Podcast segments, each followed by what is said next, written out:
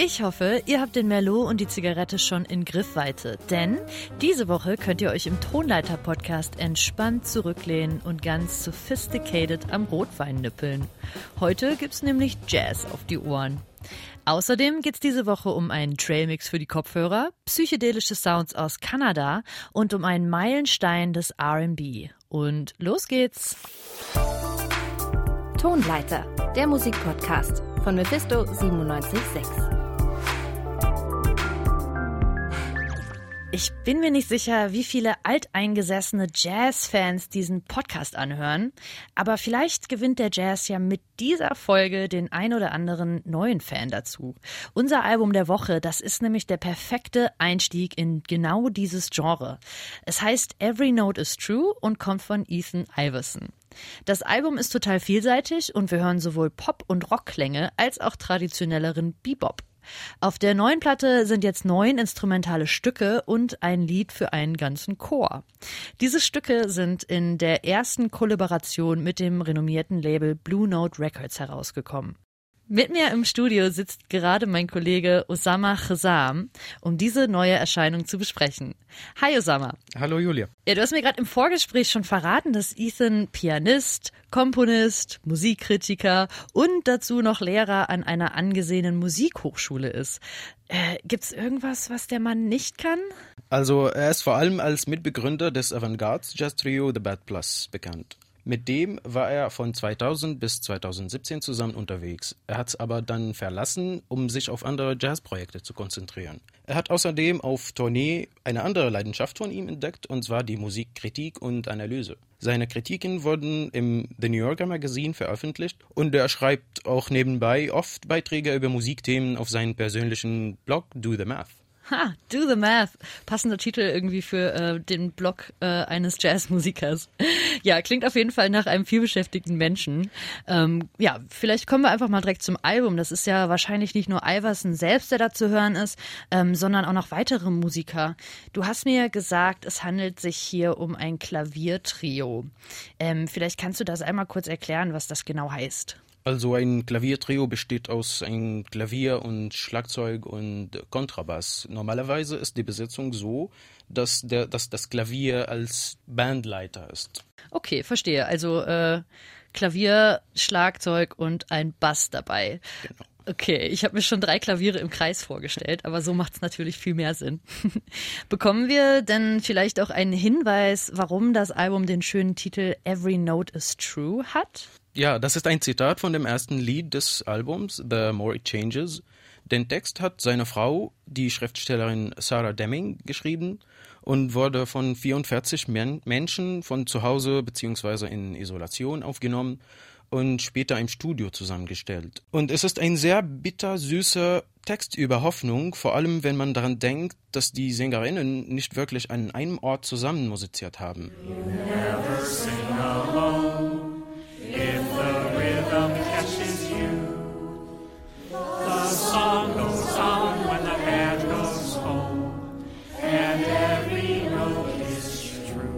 Was man vielleicht sofort in diesem Lied merken kann, ist der schreckliche Gesang des Komponisten selbst, oder? Also der ist auf gar keinen Fall ein Sänger.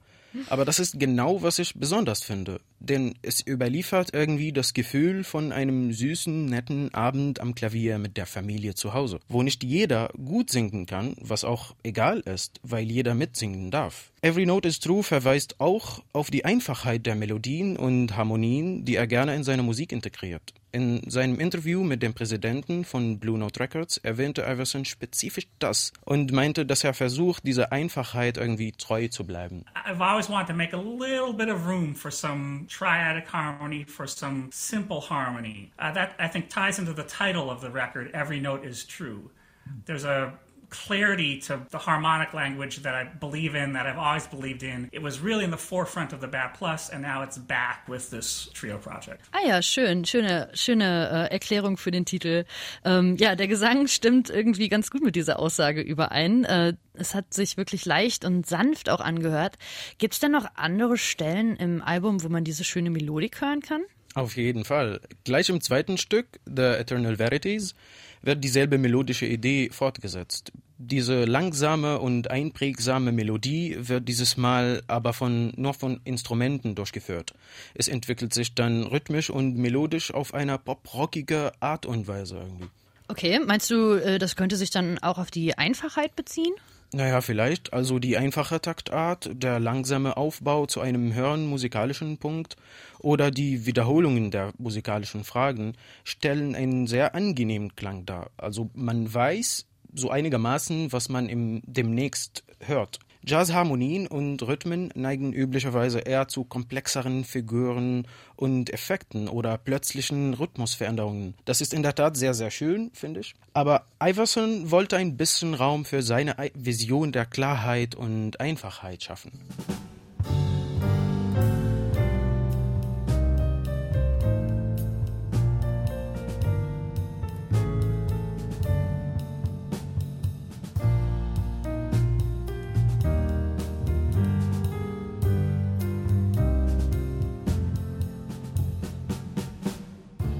Ja, mit Blue Note Records haben ja tatsächlich die Legenden des Jazz und Bebop gearbeitet, äh, hast du mir im Vorgespräch verraten. Und äh, zu diesen Legenden gehören unter anderem Art Blakely, Miles Davis und John Coltrane. Die Namen kennt sicherlich auch der ein oder andere Nicht-Jazz-Fan. Ähm, inwieweit könnte denn Iversons Stil der Komposition bei diesen Jazzgrößen mit reinpassen? Also ein Stück in dem jetzigen Album ist tatsächlich von einem Jazz-Walzer von John Coltrane inspiriert inspiriert. Es heißt Spiritual. Auf der Spuren Coltrane's hat er auch einen Jazzwalzer vor Alan Raskin geschrieben. Es bringt mit dem swinghaften Rhythmus und den durchkomponierten Phrasierungen eine neue Farbe in die Mischung. Vor allem, dass er mehr Raum für, einen, für den legendären Schlagzeuger Jacques de Jeanette schafft, sodass wir am Ende ein etwas Oldschool Bebop bekommen.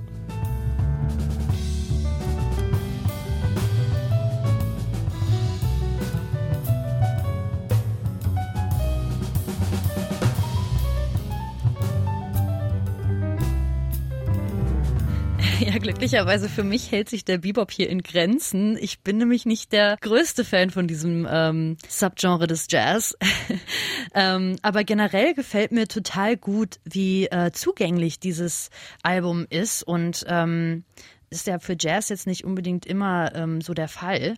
Ähm, was ist denn aber dein Fazit jetzt zu Every Note is True? Also ich kann nicht wirklich sagen, dass es mich sofort überzeugt hat, als ich das Album zum ersten Mal vielleicht gehört habe. Aber als ich mir das Album mehrmals angehört habe, habe ich meine Meinung verändert. Und vor allem von dem ersten Lied. Und habe dann die subtile Abwechslung zwischen Einfachheit und Komplexität empfunden. Also es war kein easy listening, aber auch nicht, was man 30 Mal hören muss, um zu verstehen, worum es geht. War irgendwie wirklich toll. Ich hatte zwei Tage einen Ohrwurm von The More It Changes gehabt. Ja, unsere Hörer jetzt vielleicht auch, wer weiß. Ja, ja vielen Dank, Osama, für diese schöne und äh, ja, für unseren Podcast ja auch außergewöhnliche Besprechung. Bitte, bitte. Und wenn ihr jetzt total angefixt seid vom Jazz und mehr über das Album Every Note is True erfahren wollt, dann würde ich sagen, geht mal auf unsere Website, denn da findet ihr noch eine ganz ausführliche Rezension von Osama zum Nachlesen. Ich hoffe, ihr habt noch ein bisschen Rotwein vom Anfang der Folge übrig, denn den könntet ihr jetzt gebrauchen. Vom entspannten Jazz spannen oder besser überspannen wir jetzt den Bogen zu etwas lauteren und schnelleren Tönen. Wir machen jetzt nämlich einen kleinen Ausflug in die Welt des Hip-Hop. Oder ähm, ja, ich würde sagen, eine Rap-Party, auf der es vielleicht ein bisschen viel Speed gab. Äh, hier geht's jetzt nämlich um Crystal F und John und ihren Trailmix 2. Mein Kollege Bruno Richter hat sich mal genauer angeschaut, was auf dieser EP so abgeht. Wie kann denn ein Mensch so durch sein, ey? Hauke, wie kann ein Mensch so durch sein? Kannst du mir das beantworten? dass Rough Fiction und das Rap-Duo ODNG-DIA musikalisch super miteinander harmonieren, haben sie schon oft bewiesen. Zum Beispiel auf der Trailmix EP, die 2020 rausgekommen ist. Zwei Jahre später haben John und Crystal F jetzt den Nachfolger des Fan-Favorites rausgebracht, Trailmix 2. Diesmal als gesondertes Release mit eigener Promophase und allem drum und dran. Dass jetzt alles ein bisschen mehr Konzept hat, hört man auch aus der Produktion der neuen EP raus. Im Gegensatz zum Genre-Mischmasch vom ersten Teil kann man hier alles recht gut unter dem Überbegriff Elektro zusammenfassen. Außerdem sind die Bässe weniger verzerrt, die Drums klingen weniger derb und der gesamte Sound damit meistens deutlich mehr abgerundet und auch zugänglicher. Der Barkeeper spricht mich an mit eure Dunkelheit und schenkt uns einen Wein aus dem 18. Jahrhundert ein. Denn ich war schon immer da und habe mitgemacht, seit der erste Höhlenmensch geklopft hat im Viervierteltag und Pontius Pilatus hat die Peitsche geknallt. Ich noch auf nem Rave, ganz allein in einem Wald. Bei der Combo an Rappern ist aber auch klar, dass die Produktion hier nur die halbe Miete ist. Textlich liefern Crystal F und John wieder mal herrlich humorvolle Lines übers Feiern und Eskalieren. Auch daran erkennt man ein deutlich stringenteres Konzept als im ersten Teil, auf dem noch zwischen ihrer Liebe zu Energy Drinks und ihrem Hass auf Rollschuhe im Skatepark alles Mögliche behandelt wurde. Hier ist die Liebe zum Club ein ziemlich deutlicher roter Faden, den man höchstens mal durch Featurebeiträge ein bisschen aus den Augen verliert. Wo sich der neue Teil aber nahtlos an den Vorgänger anschließt, ist die energiegeladene Stimmung in jedem Song. Die beiden Rapper haben sichtlich viel Spaß am Abgehen und sich den Frust mal richtig von der Seele gefeiert. So wie Crystal F in ihrer Single Zweizimmer, Küche, Club. Feuerwehr steht da wegen Rauch vom Haus. Ich erfüll nur meine Bürgerpflicht, solange bis vorüber ist, tanze ich alleine, aber tanz nicht leise. Was für eine Scheiße, nicht eine heile Scheibe. Scherben bringen Glück, ich hoffe, da liegt keine Leiche. Boxen bis zur Decke, meine Nachbarn, die sind taub. Und ob sie's vor mir auch schon waren, hm, das weiß ich nicht genau. Wieder stelle ich mir die Frage, fange ich an und träume auf oder mache ich einfach weiter? Oh, ich glaub, das schieb ich auf. Na gut, wir verlassen jetzt diese durchgeknallte Hip-Hop-Party und stolpern direkt in den nächsten Indie-Club. Jedenfalls musikalisch.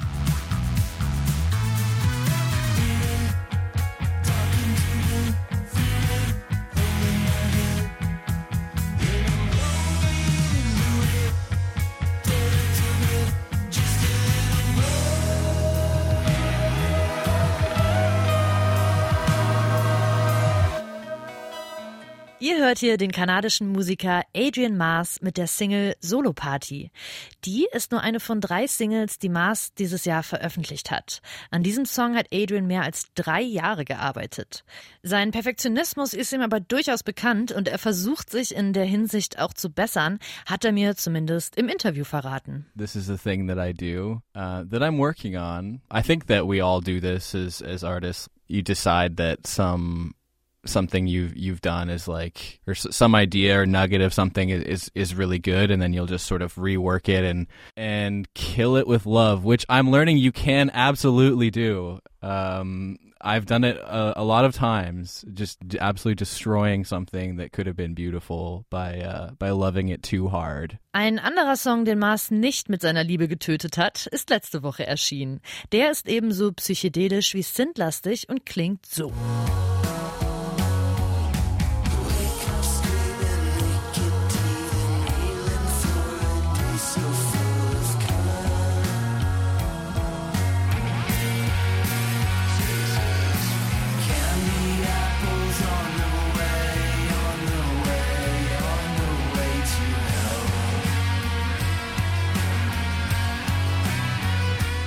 Candy Apples on the Way to Hell heißt der Song. Und darin geht es nicht um süße Äpfel, die den Weg ins Paradies verfehlt haben. Der Text ist gewollt kryptisch und wird im Verlauf des Songs immer noch ein Stückchen manischer. anything that I say about my lyrics is like it's generally there's like a fine line between it coming completely from a place of absurdity and then like some subconscious meaning is probably there but I feel like a lot of the time when I'm recording, um, I write all the songs like in the studio, and I will just have a melody in my head. And a lot of the time, I'll just say for like I'll sing the first thing that comes to mind, words, and sometimes it comes out as gibberish, and sometimes it comes out as actual words. And when it comes out as gibberish, I'll often sort of enjoy the intonation or sound of whatever I said, and I'll sort of write something that sounds like it.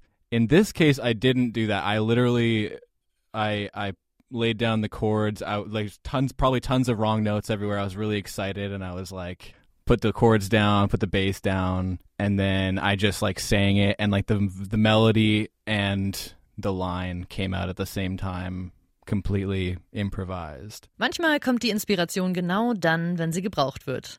An diesem Song hat Adrian deshalb keine drei Jahre arbeiten müssen. Generell hat er sich vorgenommen, jetzt öfter Songs zu releasen, denn er will das Veröffentlichen von Songs üben. I want I really didn't I didn't release anything for way too long. Uh, and then uh, this fall, I was just like, okay, regardless of what is happening with an album or anything like that, or touring or shows, I need to just start putting music out again and and regrowing that muscle because it actually is not super easy to do when you haven't done it in a long time. It's very vulnerable and I was just super out of practice with it. So I just started putting stuff out. I've been just trying to put something out every six weeks or so. Besonders schön ist das Veröffentlichen von Musik natürlich, wenn die Musik auch Hörer findet. Deshalb wollte ich euch hier kurz diese Singles vorstellen. Nicht zuletzt, weil ich alle drei Songs echt catchy finde. Hört doch gern auch mal rein, einfach auf Spotify nach Adrian Mars suchen und die Lautstärke aufdrehen. Dann fühlt ihr euch vielleicht auch ein bisschen wie in eurer Lieblings-Indie-Disco. Vom psychedelischen Sound des Jahres 2022 machen wir jetzt einen ziemlich großen Zeitsprung in die 90er Jahre. Die goldene Ära des RB. Der wurde zu dieser Zeit vor allem durch den technologischen Wandel größtenteils digital produziert. Digital ist aber nicht immer besser und deshalb gab es auch zu dieser Zeit noch KünstlerInnen, die sich teilweise wieder an Live-Instrumente getraut haben. Dazu gehört auch Erika Badu, die vor allem durch ihren Stimmeinsatz und ihre starke Persönlichkeit glänzt. Ihr Debütalbum Baduism ist letzte Woche 25 Jahre alt geworden. Mein Kollege Sebastian Grobitsch hat sich das Album in der Retrospektive angesehen. Die 90er Jahre waren ohne Frage eine der besten Dekaden für Musik überhaupt. Darauf können sich nicht nur Fans von Hip-Hop, Grunge oder Nu Metal einigen, sondern auch alle RB-Begeisterten. Das Genre hat die Musiklandschaft in den 90ern mitgeprägt und wurde in dieser Zeit auch massentauglicher. Und trotz aller Liebe zum Mainstream sorgten KünstlerInnen wie D'Angelo und Lauryn Hill dafür, dass das beliebte Genre seine Ecken und Kanten nicht verliert. Es wurde experimentiert mit Soul, Funk, Hip-Hop und elektronischer Musik. Diesen wilden Genremix hat man dann später als Neo Soul zusammengefasst, doch so richtig präsent war er noch nicht. Ändern sollte sich das mit Baduism, dem 1997 erschienenen Debütalbum von Erika Badu.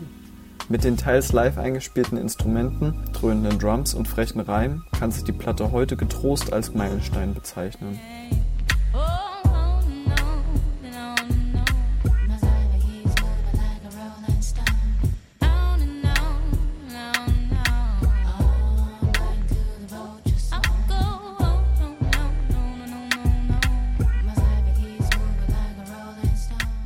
Die Texanerin Erika Badu kommt schon mit vier Jahren in Kontakt mit dem hiesigen Showbusiness. Später singt, tanzt und freestylt sie in lokalen Radiosendern. Viele Jahre darauf bricht sie ihr Studium ab, um sich vollends auf die Musik und ihr Album Baduism konzentrieren zu können. Damit war sie schon vor ihrem Label-Deal fertig und überließ somit ihrem Management keine Chance, etwas an ihrer Musik zu ändern. Und das Ergebnis ist klar Soul-orientiert. Auf der anderen Seite hingegen fallen Tracks wie Apple Tree vor allem durch harte Drums auf und zeigen, dass sich Erika durch herbeigelaufene Macker nicht kleinkriegen lässt.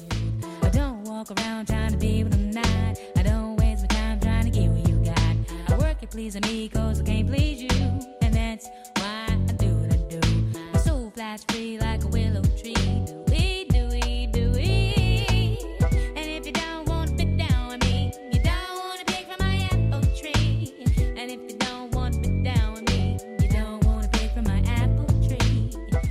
mit derselben Verspieltheit widmet sie sich auch ernsteren Themen.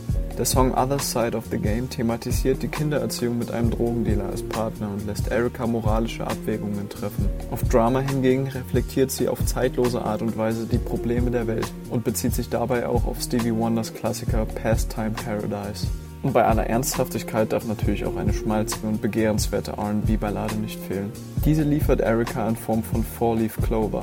Zu Deutsch vierblättriges Kleeblatt. Versuch doch dein Glück.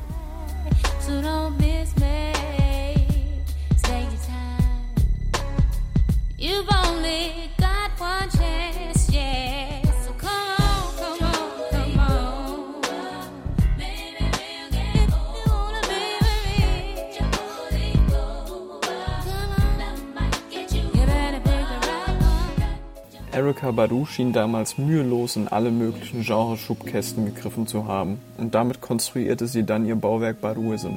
Ihre Stimme fließt wie heißes Wachs über die ohnehin so fantastischen Instrumentalbetten und lässt ihre Musik authentisch und vertraut klingen. Und auch wenn Badu den eingangs erwähnten Begriff des Neo Souls nicht mag, der immer noch anhaltende Respekt für sie in der heutigen Hip-Hop-Landschaft ist Beweis genug für ihren genreübergreifenden Einfluss.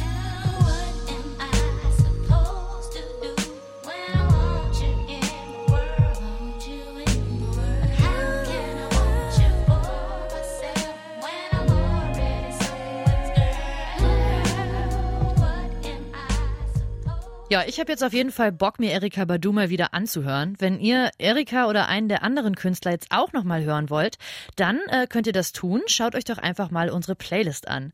Faust aufs Auge heißt die und ihr könnt sie gleich hier bei Spotify finden und gerne auch abonnieren. Mein Name ist Julia Segers und das hier war der Tonleiter. Jazz, lebe Jazz, lebe! Tonleiter, der Musikpodcast von Mephisto 976.